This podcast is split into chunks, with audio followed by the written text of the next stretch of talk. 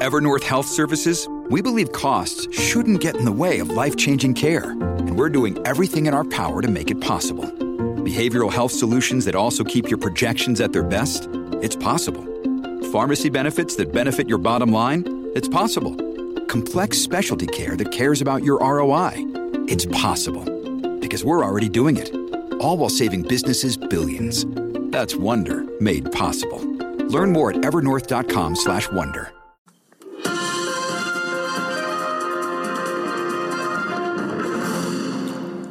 大家好，欢迎大家收听国际新闻 DJ Talk，我是九 L。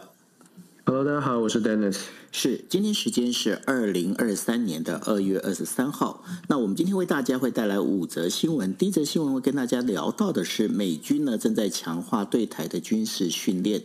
而叶伦呢，则是期待能够重启跟中国经济对话。那另外的话，以色列的奇袭了走巴勒斯坦，然后中俄还有南非呢，他们现在正准备举行联合军演。最后的话，要跟大家聊到的是欧盟禁止职员使用 TikTok。OK，好，那我们来进入我们第一则新闻。第一则新闻跟大家聊到的是，根据美国《华尔街日报》的报道。美国计划呢，在未来几个月内，在将要派遣到台湾的这个部队啊，要增加四倍以上。那为了要阻止中国呢，在加强对台的这个军事压迫，美军将扩大对台湾军队的一个训练。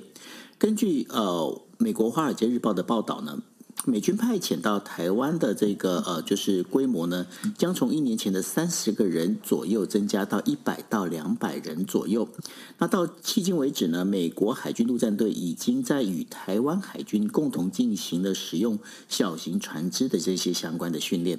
美国同时呢，会向台湾军队提供如何使用美国出售的武器，以及针对中国对台湾侵呃侵略战争的时候所发生的这一些相关的训练。总统蔡英文在二零二一年十月的时候透露，就是美军将在台湾进行军事训练的消息之后，美国的密密歇根的呃州兵呢，也在台湾军队。提供给台湾军队一些相关的训练，好，然后美国跟台湾正在加强呃合作的一个关系。我们在昨天也跟大家报道过，外交部长吴钊燮在首都华盛顿附近呢，跟美国政府的高官进行非正式的一个会面。据推测，他们也在讨论有关于美台安全合作的相关问题。丹尼斯，针对这一件事情啊，就是呃，美军在强化把这个呃，就是派到台湾的这个训练的这个人员呢、从三十个人增加到一百到两百人这样的一个训练方式，你觉得这个部分算是台海呃台美之间这个在加强军事训练很重要的一个里程碑吗？我觉得是强化，就是呃安全的交流，这是毫无疑问的。就是说台美之间，美国我们就一直说了，美国其实是希望台湾能够在自我防卫的能力上面能够看到确实的提升。所以其实过去这几年呢，虽然讲了很多，但是实际上的提升是比较少的。这也是为什么会在美国呢也开始在呃积极的去思考，到底用什么方式才能够真正的提升台湾人民对于所谓的自我防卫的能力跟信心。其实能力是能力是呃其。四哦，信心才是最重要的。所谓的信心是指大家对于呃我们国军的这个防卫能力到底有没有有没有样一样的信心，就是能够撑多久，能够打多久。然后再来很多的时候，信心呢是是基于呃真正的实力。所谓的真正实力，就是你有你有多做相对的训练，你有做一定的这个程度的演训。越是演练，越是越是增加操演呢，可能你的信信心就会更加的增强。所以美军是这样的思思维哦。那当然。你就可以想象，为什么美军在现在对于台湾的所谓的自我防卫的能力，除了军售之外，事实上有这种防卫的意志，怎么样来增强？这是美军这几年一直都在强调的。那当然，我们也知道，现在台湾呢，在美中的紧张的竞争关系之下，事实上，台湾除了呃国防的准备之外，其实呃各方方方面面哦，其实也需要把自己的能力强化。军事的防卫就是自我防卫能力固然重要，可是除了自我防卫能力之外，还有没有？其他的这个筹码可以作为贺组的效果啦，或者是谈判的空间，我觉得这都是台湾要去思考的。我们比当然做做做媒体的这个，从媒体的角度哦，像是国防啊，不管是军售、军购，还是这种呃。派美国在台湾的这个军事人员的数量从三十竞争到变成到大概一一百一百两百人以上，像这样的新闻，其实新闻性是很够的。但是实际上，我们要怎么样来思考，或者是来来看待这些事情？如同我所说的，我们会看到的是，美国希望台湾有信心，然后这个信心建筑在多练习、多演练、多演训之上，然后这个多演训呢，又会又会影响到可能整个的这个啊美中台三面的关系。我们更直白点说，像这样的一个军事的准备，其实它就会它就会传递一个所谓的呃威吓吓阻的效果。当然人数还是还是相对来说不是这么高哦。可是除了训练计划之外，我们也同时看到，就在前两天，同时看到了呃中华民国国军的像是联兵旅啊，或者是营级的单位会赴美一地训练。那当然这也是所谓的强化台湾军事信心、军事准备的一环。简单来说，如果一就是说一呃很快速的说看待这样的新闻哦，我必须说，美国对于台湾的自我防卫能力看起来是非常非常的重视，就是怎么样能够透过训练、透过武装、透过武器弹药的提供，然后再加上这战术啊、战法的演训。让台湾的国军，中华民国的国军有这样的一个呃自我防卫的能力，可以可以明显的提升。我想这符合美国的利益，当然也是台湾所必须要做到的事情。可是关关键在于，除了国防之外啊，事实上我们还有没有别的路？也就是说，在除了国防这个筹码之外，还有没有其他的筹码，有机会可以让我们？坐上桌来换到台湾的安全，台的台湾的利益，我想这都是大家应该综合思考的。我知道很多的军武迷啊，或者是很多的这个年轻世代会觉得，哇，有有联兵旅可以到美国一地训练了，哇，有有美国的这个海军陆战队或者是特勤人员，他从三百三十个人变成两百人，这是一个很大的突破，都是。都对，但是问题呃，其实每一个问题都有不同的面向，就看你觉得两百人多还是不多，看你觉得两百人给给台湾的这个训练计划是不是就足够，然后再看你觉得你觉得这个这个训练的计训练的这个呃计划或者是。呃，准备他他到底传授的是传送的是一个可以帮助台湾马上强化自我防卫能力，还是传送更多是所谓的政治上面的一些象征性的讯号？我觉得这些都是大家可以一起思考的，立场可以不同，但是思考的方式倒是可以很多元的。不过必须要讲的，就是说，呃，我们在讲就是自己国家自己救，所以呢，有很多的时候呢，呃，这个国防啊相关的这些军事，当然强化，我觉得相对的这是非常重要的。就像呃乌克兰啊，乌克兰他们现在的话，虽然呃。要求欧呃西方国家能够提供包括战斗机啦、坦克啦，但是呢，现在包括战斗机人员，他们也是还是必须要经过至少三个月的训练呢，这个战斗机才能够操作的完整。所以训练本身是需要，但就像刚刚 Dennis 在提的，就是说除了这以外，我们还有哪些必须强化？那当中我觉得有一个蛮重要的一个点啊，就是我们自己心里心理的国防啊，这件事情我觉得是相对很重要的，因为。你如果对这个自己的这个国家、对自己的这个土地啊，没有这个国防意识，没有这个爱国意识的话，那我觉得其他说什么其实都多的，对吧？没错啊，所以就说，我觉得这这个时候就是我们一直在讲的，就台湾的团结，你真的可以不同的立场，但是有些有些核心的事情，就是应该可以有共识的。譬如说，不管你是站在统还是独、蓝还是绿，其实让自己的呃这个最后一道底线，不管你的立场是什么，你的底线是什么，那你有没有那个能力守护住你的底线？所以从这个角度呢，国防它都是必要的。这也是为什么就算是国民党执政、民进党执政都一样，国。国防的是国防的这个准备，没有哪一个国家会说，哦，我通通不要国防，这是不可能的事情。所以有些人可能很排斥，或者有些人觉得说，这是不是穷兵黩武？我虽然是强调和平，但我也必须说，该有的防卫准备是绝对不能少的。即便是过去可能，呃，整个美中台的关系还是相对和缓的时候，采购军事的武器也没有少过。所以大家不用不要跟着这个政治上面的纷纷扰而忽略了一些必须要必须正视的现实。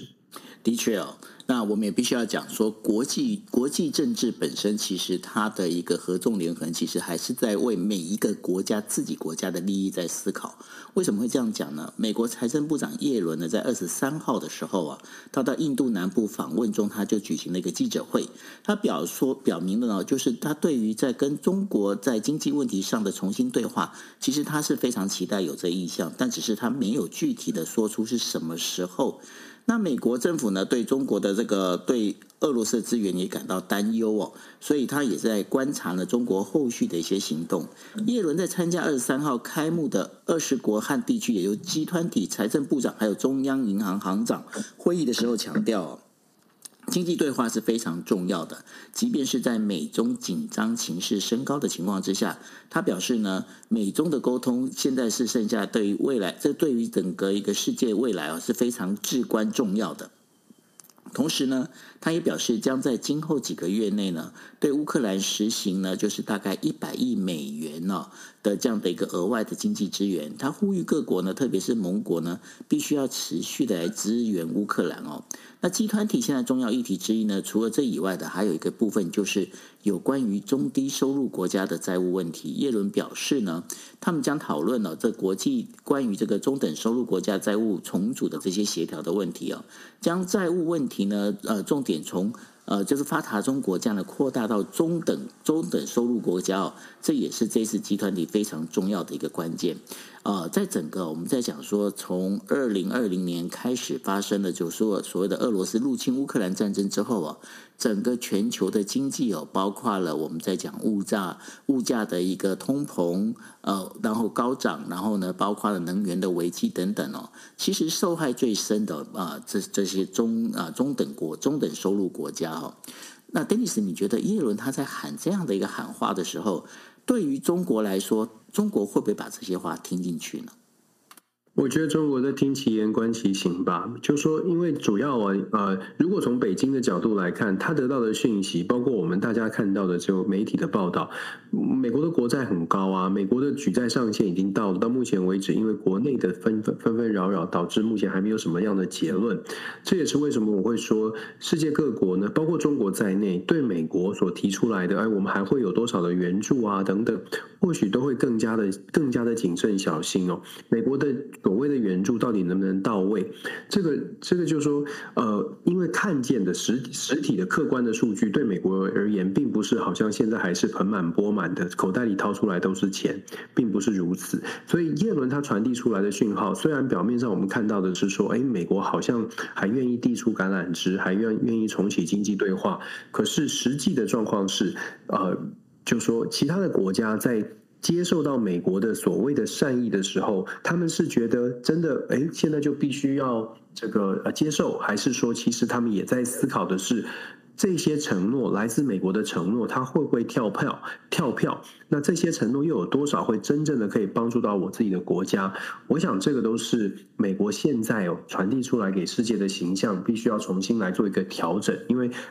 挺多关于美国的财经相关的这个预测，或者是呃整个整个的这个量啊，事实上确实有受到一些影响哦，这也是影响，这也会影响到。呃，主主导财政的叶伦，他手上运用的牌也会稍微的受到一些紧缩。但是我们必须说，就是叶伦其实他们带领的现在的民主党政府当中呢，相对来说并没有这么像共和党这么的鹰派。那叶伦自己本身又很在乎的是，呃，所谓的整个税税制啦，整个的税，整个的财政的状况，是不是能够像在他的任内，在他的手上可以平缓下来？所以，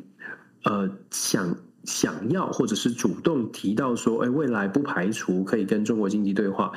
坦白说，背后这个压力，背后这种计算也，也在也必须要考虑在内哦，并不是完全就是政治上哦，我我我只是递出橄榄枝。其实，在经济上，或许见面呢，跟中国跟中方见面，达成某种程度的协议，可能是对于现在的美国，从经济层面来说，不会是一个坏事哦。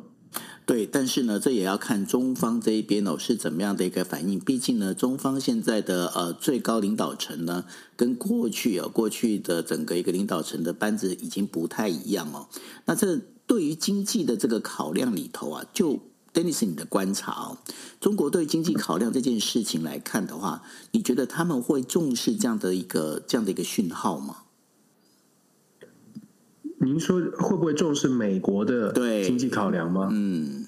因为我觉得中方会啊，因为毕竟美中之间关系还是相当的、相当的紧密嘛，在经济问题上，对吧？没错，就是他会多方的考量，就是美国出的牌，这个牌呢，所谓的出牌，就是言辞上面可能会说一种说法，但是实际上后续他有没有这个实力来把他他所说的，不论是惩罚也好，或奖励也好，或者是投资也罢，你后续是不是能够跟进？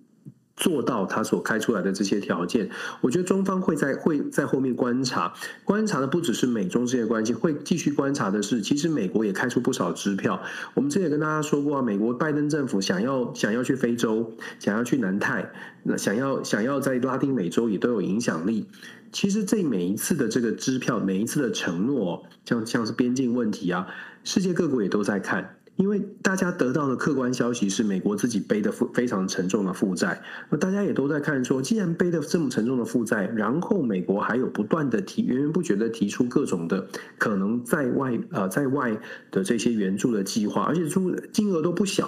这种状况会让大家就是会怀疑说，那如果你没有你。承诺给了，但是没做到会怎么样？那这也是为什么我会说，北京当局现在也在盘算，如果他一看到美国可能因为要调整现在的债务，做出一些什么动作的话，北京当然会做盘算。北京也会觉得，嗯，那这这个好像这个这个点上，你好像没有这么强哦。针对弱点，也许就会有一些。比较积极的这呃呃攻攻势或者比较积极的准备，我想这个不只是中美之间互相在观察，其实任何国家有跟美国做生意，或者是跟中国这种大国做生意，都要持续观察，而不是好像好像投资完了，或者是好像这个这个呃呃这个已经是好朋友，什么都不用再看了，其实都要持续密切的连接留留意的。没错，那我们接下来呢，我们要跟大家聊一下以色列。二十二号呢，以色列军队在约旦西岸呃的北部哦，纳布尔斯进行了奇袭行动。那理由是呢，要拘捕反以色列的巴勒斯坦武装势力。根据巴勒斯坦自治政府的数据哦，已经有超过十个巴斯呃十名巴勒斯坦人员死亡，那有一百多人受伤。自从去年年底哦，以色列建立了以强硬派对巴强硬派对巴勒斯坦政党组成的这个内塔尼亚胡政府以来，以色列和巴勒斯坦之间的一个纠纷就呃频呃频传，而且是不断哦。那管理这个加沙的伊斯兰组织马哈马斯，他发表了一份声明，表示呢，我们不能一直近视西岸哦，就是一呃约旦河西岸不断升高的占领军的犯罪，而且呢，忍耐已经到了极限。根据军方哦，他们呃现在封锁了纳布尔斯周围的一个公寓，以拘捕去年秋天呢，就是呃可能是杀呃就是被怀疑就是暗杀了这个以色列军人的这个巴勒斯坦男子。但是呢，这名男子因为进行攻击之后，那双方就发生了交火。周围的巴勒斯坦人员呢，也向军队投掷军呃石块，那造成整个冲突升高。那这次这次呃，就是巴勒斯坦自治政府，他们就表示，死者当中包括了有一名十六岁的少年，还有七十岁以上的高龄者。那这也是我们在呃，就是上一次的这个呃，就是国际新闻 DJ Talk 跟大家提到的，就是呃。联合国安理会呢，对这件事情也表示了一个关注，但是呢，在美国的压力之下呢，其实这个决议案呢，并没有，就是有一点点好像是草草了事的感觉。丹尼斯你觉得这个以色列这样跟巴勒斯坦这样的一个冲突啊，会不会对未来的世界造成另外一个影响？我觉得会啊，就是其实我们好像有分析到，就是以色列的右派政府啊，他事实上他非常积极的想要来处理以以巴之间的关系，当然不会是像西方国家想象的一样，好像好好坐下来谈谈出一个这个两国两国两国方案哦。对于以色列的保守派来说。找到一个时机点，然后尽可能的不不要说攻城略地了，尽可能的争取更多，尽可能的收复他们认为更多的地方，是右极右派呢一直以来处心积虑在做的事情。那什么时候是是是好的时间点呢？其实虽然大家在说乌俄战争多么的这个时机不好啊，经济受到多大的影响，可是我们必须反过来说，对于以色列来说，什么时候能够比现在大概呃？做做出比较积极的、经积极的军事行动，然后可能没有太大的国、太多的国家有机会来介入，或者没有的其他的国家可以，好像好像调停什么事情，因为大家的资源都已经在乌克兰了。所以，其实如果我们从以色列的角度来说，呃，坦白说，强化这种以巴之间的冲突，或者是制造冲冲突，然后再来再来想办法把它弭平，然后呃。再加上外部的势力，其实没有太大的这个琢磨的空间。事实上，以色列的右派政府或许真的就在操作，在这段时间之内，可能要马上的做出一些啊、呃，做出得到一些胜利的成果。如果真是这样的话，我们只能说啊、中东地区的局势呢，恐怕会更加的动荡不安。因为以巴冲突如果真的让以色列的保守派朝他的期待前进的话，那么。很有可能在中东地区，连以色列跟跟周边的这个有有嫌隙的国家，像是伊朗哦，可能都会 hold 不住哦。可能他会觉得我现在已经够强了，所以我觉得这个以巴之间的冲突，它会是一个值得持续关注的。因为目前看起来，这个这把火呢已经开始点起来了。那后续怎么发展？外力有没有真的还有余力可以介入？这些都是会影响后续发展的关键。尤其是伊朗哦，伊朗现在持续的在跟中国还有俄罗斯这边在接近哦，这当中呃，当然了，就是也会跟以色列背后的这个美国之间的话，又是另外一场战争。那这样整个这样搞起来的话，就其实还蛮危险的，对不对？是很危险，就是比较混乱嘛。因为二零二三，你看走到现在哦，乌俄战争到现目前为止是无解的。然后我们也提醒过大家，用一个很简单的一个面向、一个逻辑去想，乌俄战争开打到现在，西方国家的弹药库事实上很大一部分都已经援助了乌克兰。但是这些中立国家，印度、伊朗、呃，中国北京当局，事实上他们的弹药库，因为因为保持中立嘛。其实没有花费，没有耗费到这些军需用品的资源。那这当然不是完全的反映出哦，所以所以现在这几个国家，中国、俄罗斯啊、中国跟伊朗连接之后就会很强，并非如此，而是在成本或者是在准备的考虑上面，确实这些国家让人家担心的是，他在过去这两年，事实上可能呃。储备了不少的能量，是外界无法无法得知的。那我觉得以巴冲突如果真的在往上升温，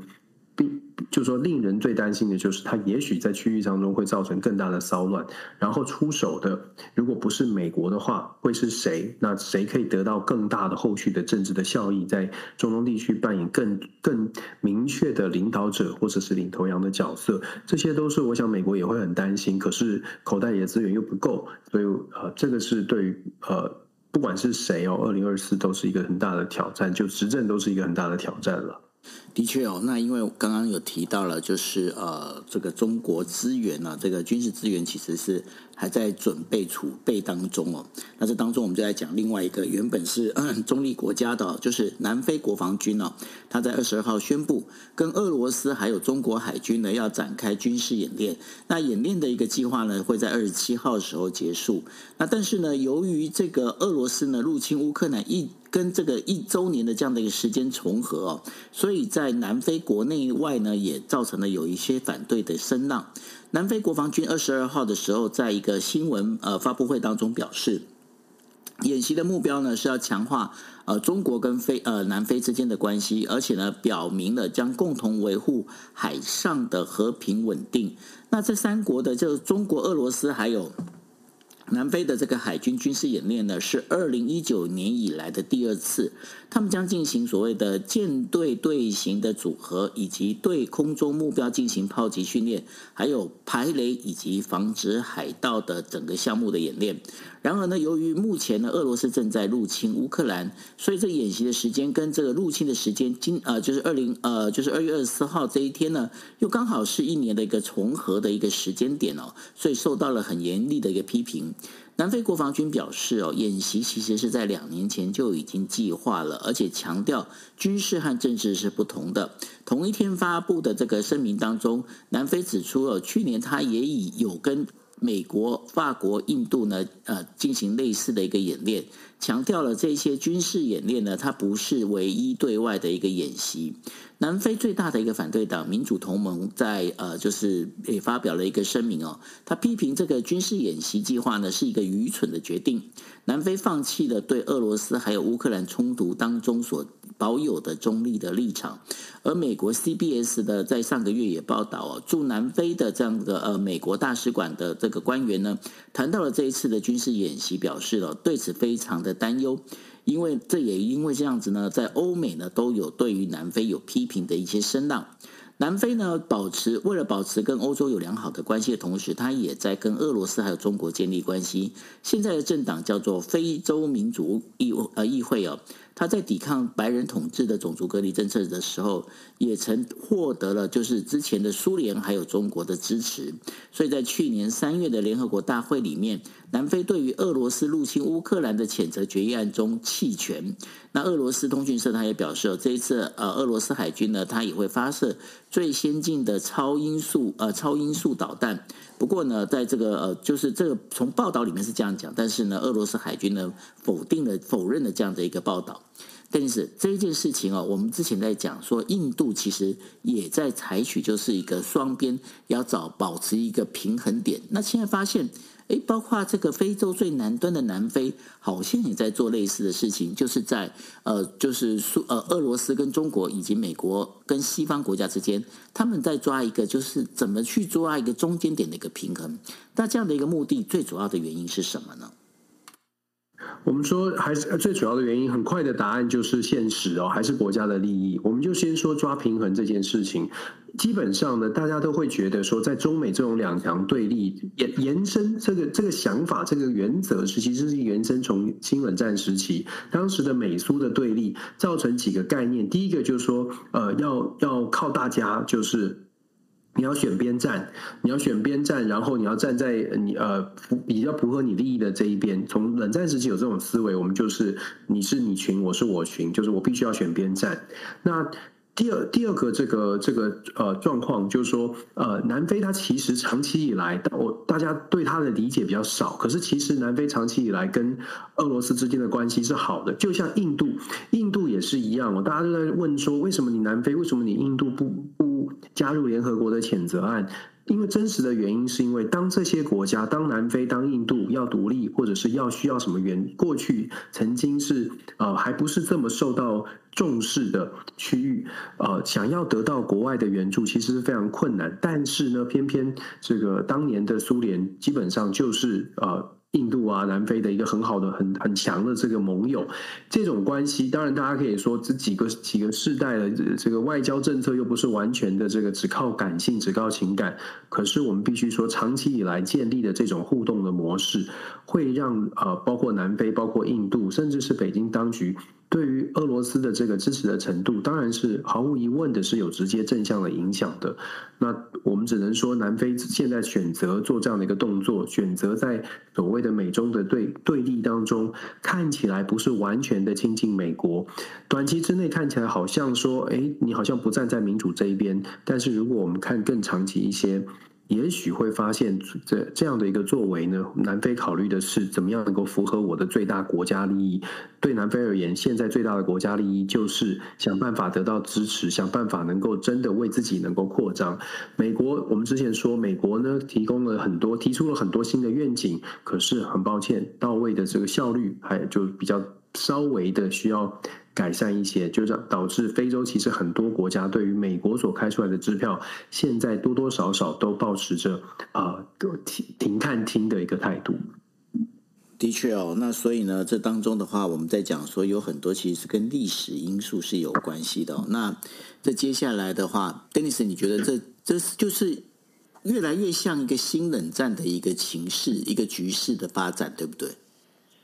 我觉得现在大家都在讨论这种新冷战哦，可是其实真正所谓的新冷战，它到底定义是什么？其实这个有很大的争议。原因是因为冷战时期相对很简单啊，很复杂，但是相对来说，相对现在的状况很简单，对不对？对，因为当时壁垒分明，而且壁垒分明是。就说损失的并没有太显著，因为我们之前有跟大家说过，那苏联你就占 GDP 百分之三、百分之五那种贸易额，我不要了，我去找别的，我一样可以替代，一样很快的可以补上。可是现在这种全球化的时代，你说南非啦、印度啦、北京啦，或者是俄罗斯，如果你觉得这些国家通通都是那个阵营的，那然后真的像过去一样完全脱钩，或者是围堵，完全不做生意，那我们问题就直接来了。我刚刚讲的这些这些国家，偏偏就是世界人口很多的，也代表了世世界上很大的市场。光一个印度也是十几亿，北中国也是十几亿。这些呢，当然我们不是说啊很俗气，你都讲钱，可是贸易就是国家利益很大一部分就是在经济的发展上能不能够顺利的往前推动。那以目前的状况，外交的辞令再怎么逼迫，再怎么呃凶狠，事实上实际呢，恐怕在最后做决定的时候，还是得回到哪些事情可以做，哪些事情其实少了南非、少了俄罗斯、少了中国、少了印度，还真做不成。这就是我们我们所看到的这种呃比较比较复杂的现象吧。的确哦，因为整个我们在讲说，呃，这一个从二战之后，然后整个全球的经济发展，然后一直到全球化的一个状况哦，大家都本来以为说，哎，世界和平可以持续的维持下去哦，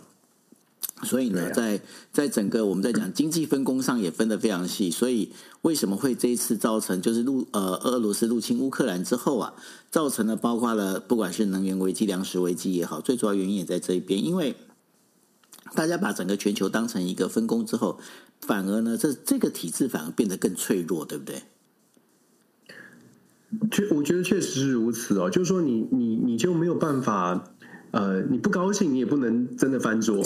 真的，因为你翻桌，不高兴，你也不能冰懂，对不对？这就是这就是跟当年最大的差别了。对，因为当年的话，其实挂呃，就是。之间的盘根错节没那么没那么大，所以要冰斗就冰斗无所谓。现在整个就是盘根错节哦，你这一冰斗，可能你这个桌子一翻的时候，可能就绊到你的脚了，对吧？对，所以就是考量的点就变得非常非常的多，而且不是你只是不只是政府可能公债的投入，你还有呃民间企业，因为全球化，所以民间企业可能各地的投资哦，然后要大家全部都一起来牺牲，你真的你真的会有考虑的呃点是非常多的。那俄罗斯，我还是要说，俄罗斯到目前为止是制裁啊，麦当劳退出啊这些。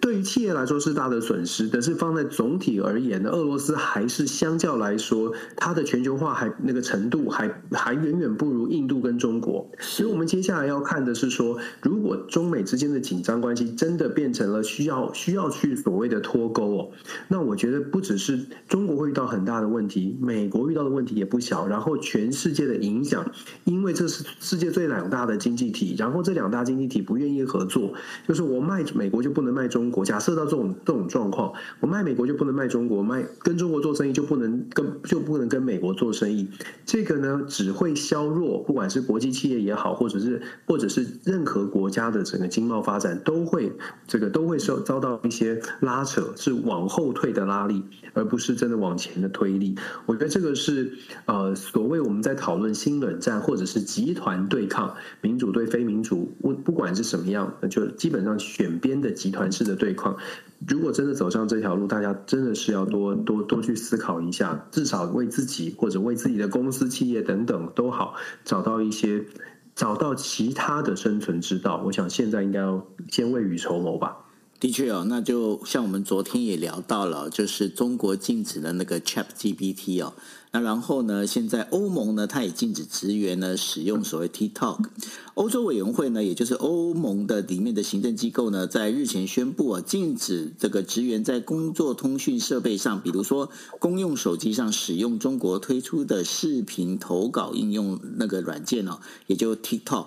那这禁令呢，将从三月十五号生效。最大理由是因为网络安全的问题。那根据欧洲委呃欧委会的这样的一个说法呢，就是员工如果在个人手机上使用这个 TikTok，必须要再将这个整个设备呢，就从这个呃就是设呃删除这个 TikTok 这样的一个设备。那这也是欧盟哦首次要求呢，就是呃整个员工禁止使用特定应用程式，并且将它删除。那根据欧盟的官员表示哦，就是说这一次的措施最主要是基于网络安全分析的结果，但是呢，他并没有详细的说说明是否发生过问题。他们只是表示这个措施很可能是暂时的，那也可能在往后会重新评估，只是并没有具体的一个标准。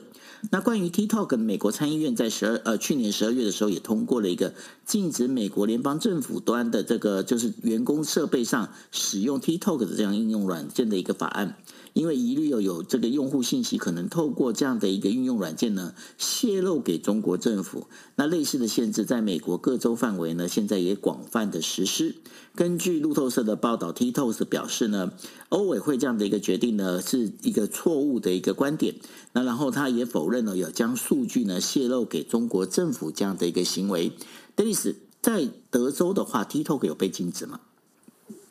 德州，德州也是禁止的啊。我们呃呃，我们的德州的州长是在就在这个月啊，二月初的时候禁止禁止 TikTok，就是在德州禁止禁止州政府的设备跟州政府，比如说办公室的设备或者是州政府员工的设备，他禁止使用 TikTok。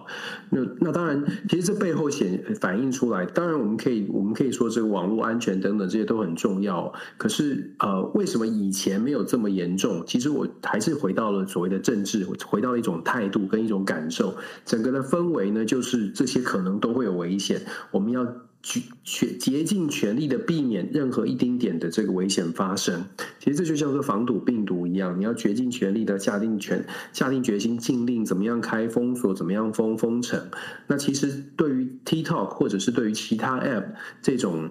这种禁令哦，事实上它就是有点像是这种全面封城的感觉，因为他就觉得这个是可能会收收集一些个人的资料。哦，实际的状况到底就是说，TikTok 它到底怎么收集，然后它的收集是不是有拿被拿出来怎么样的使用，真的不得不得而知。那呃，我们当然是说美只能从美国有几个州开始。呃，支持这样的法案，然后有在联邦的层次也有提，也有人啊参众议员提出这样的事情，可以反映出来，TikTok 或许就算是无意的，但是它的平台或许确实有被测试说，哎，好像有点弱，或者是啊资安的保障需要再加再加强一些，这些都是我们目前看到。你女儿有用吗？问你儿子？没有，没有，没有，没有，他们还不会，他们还比较小，他们还不会用这个。那，那你我自己是有。学生用的很很频繁呐、啊，对啊，因为现在他的禁令是是禁止政府嘛，所以其实学生用的很频繁，而且学生他自己他们他们很喜欢秀，他们就会去拍，对，那当然他们就拍就会有流量，然后就会有有支持或者是有一些收入，所以其实你要禁我。我我觉得，除非真的是从国家等级、联邦等级，然后美国真的下定全全力就去做一个防堵，或者是完全的撤撤撤除哦，否则你要进到进这种一般的人民在用，而且他们没有特别有感说什么国安问题的这种这种软体的话，我觉得难度会非常的高。我觉得难度真的很高哦，因为呃，这个当中的话，其实大家都在用这个方式。那呃，TikTok 呢本身。其实对于这个年轻时代、历世代的这一群呃，就是年轻人来讲，也是非常的有魅力哦。但是当中现在最近也引发了不少的问题，包括就是说我们在讲说，呃，前一阵子不是有那个呃寿司恐攻事件吗？那其实他们就是为了要争取的流量。现在大家好像在这为了争取流量，真的不惜任何的手段，对不对？我觉得是啊，就是说你看，包括网红，包括就是流量至上，这政治人物、演艺圈，大家都在比赛这个。其实我觉得这是一种，这可能在心理学家可能会去之后，我相信一定会做出各种的研究哦。就是他也许呢，就是沉迷在这种追逐流量，每天可能就看几百个人增加，他也觉得这是一种成就感。对，那。我觉得这个是真的是一种心理上面会对人的心理造成这种这种影响。那你一旦开始了你的频道，你一旦开始做的这件事情，你就难免会去会去注意到这个，然后你的心态就会变成我要追高，我要追高，比买股市还夸张，因为你就觉得你你你就是你就是必须要把这件事情做好。然后呢，又有可能因为你一下子一下子得到了很多的流量，让你更加的觉得，哎，我就是应该往这个方向来走。不管是买卖东西啊，还是做任何的事情，都会越来越极端，因为极端才会受吸引到流量哦。所以我觉得不是不，我个人会认为说，不仅仅是因为所谓的国安的因素，其实针对所谓的呃乐听人的使用和这种习惯，尤其是对于年轻世代，某种程度来说，稍微的一些禁止是是，我觉得是必是是必须要去思考的问题。的确哦，那。呃，我们在讲说这个是我们今天为大家带来的五则新闻。不过呢，现在最后啊，我想要问一下 Dennis，就是说今呃这二月二十四号呢，这当然就是呃俄罗斯入侵乌克兰满一周年了。那我们刚刚也聊到了很多，因为这听起来的话，这个就是入侵战争呢，应该在短时间里面看起来并不是那么容易就可以结束。那你觉得？你觉得未来的话，我们现在所站的一个时间点，也许在一百年之后啊？它当中会不会是一个非常重要的有关世界情势的一个转捩点呢？因为呃，在我们在讲，就是说，毕竟这个经过了整个全球化之后啊，那全球化之后呢，其实现在整个国际间的国家与国家之间的盘根错节，你真的要把它分得很清楚的，像呃过去的冷战的这样的一个情况，现在已经不太可能。你觉得在一百年后，人家怎么来看我们这个时代？我首先是假设一百年后大家都还还就是国家的形势还是像现在这样哦，因为我会我我会有这个问题是，我有想过这个问题，因为像现在我们看的这个乌俄战争，那大家想当然尔以现在的模式去思考，就是这场战争最后啊会有一个什么样的协议，不管他最后是占谁占上风，他要停止战争要停止，除非是。一面倒的摧枯拉朽的，就是把对方全部都打败占领了，不然的话就一定都是透过透过谈判，只是上风下风的问题。好，谈判结束之后呢，我们在我们看到的乌克兰，俄罗斯当然也要重建，也需要重新复苏它的经济。可是真正的问题，我觉得会是出现在乌克兰。因为乌克兰现在要做重建，它重建的过程当中会有非常多的、非常多的挑战。那乌克兰其实是一个领土蛮大的一个地方，它有大概十九个、二十个台湾大。这种这么大的领土的地方，在重建的过程，如果资源分布不均，如果它是会有有这种像战争之前所谓的贪污的状况，整个政府效能很差的情况，如果又回来了，那么这个乌克兰的这个国家，就是战后的复苏的动作。很有可能就会出现更多的纷扰。那我不知道会不会分裂，但我觉得乌克兰整个后续的重建会是很大的问题。那后续的重建出了问题，想必也是可能会寻求其他地方的协助。那各国呢，整个不管在经济上面，还是在呃可能政治上，如何来跟乌克兰相处？那如何来协助乌克兰的同时，又不至于让自己损失太多？我想后续哦，真的，你说一百年后来看，我觉得光这件事情呢，可能一百年后要看的是呃。整个世界变成什么样子？乌克兰变成什么样子？然后世界又会变成什么样子？我我老我老实说，我觉得乌克兰当然乌克兰是最受灾最最最严重的。那你要看到乌克兰能够恢复到战前的模样啊，这不是几年可以达，这不是短暂的几一两年可以达成的事情。这是这也是我们觉得从乌俄战争至少看可以确定我们学到的一个教训是：战争就是没有赢家，和平没有输家，只不过。有的时候，有的时候呢，就会有一些有一些状况，是让一些国家觉得战争对我来说，现在就是我有机会变成赢家。这个是，嗯，这个是让全世界要去反思的问题。就像你看，现在以色列跟巴勒斯坦。的确哦，所以呢，接下来到底会怎么样的一个发展？然后呢，我们呃记得在呃去年，去年在俄罗斯入侵乌克兰的时候，原本大家都在想说，哎，也许在去年圣诞节这个战争就会结束了吧？那结果呢，现在发现好像也不是这么一回事哈。那接下来到底会怎么走？那我们也期待哦，就是说在整个一个呃。就是整个一个世界发展当中啊，当然我们最希望的是这个台海的安全稳定哦，这才是最重要的，因为毕竟我们家就在这一边嘛，对不对？没错，没错，我们都是一直这样努力着。OK，好，那这就是我们今天为大家带来的国际新闻 DJ Talk。那我们下个星期呢，同样的哦，就是我们每个呃星期。二三四，我们会把这新闻整理好之后，会跟大家来做一个报道。那当然也希望大家呢，随时就是如果觉得我们的这个内容是 OK 的，然后你也觉得可以分享给你的朋友的话，那记得哦，把我们的这个我们的这个呃 Podcast 能够推广给你所有的朋友。OK，好，谢谢大家，大家拜拜喽。感谢，拜拜。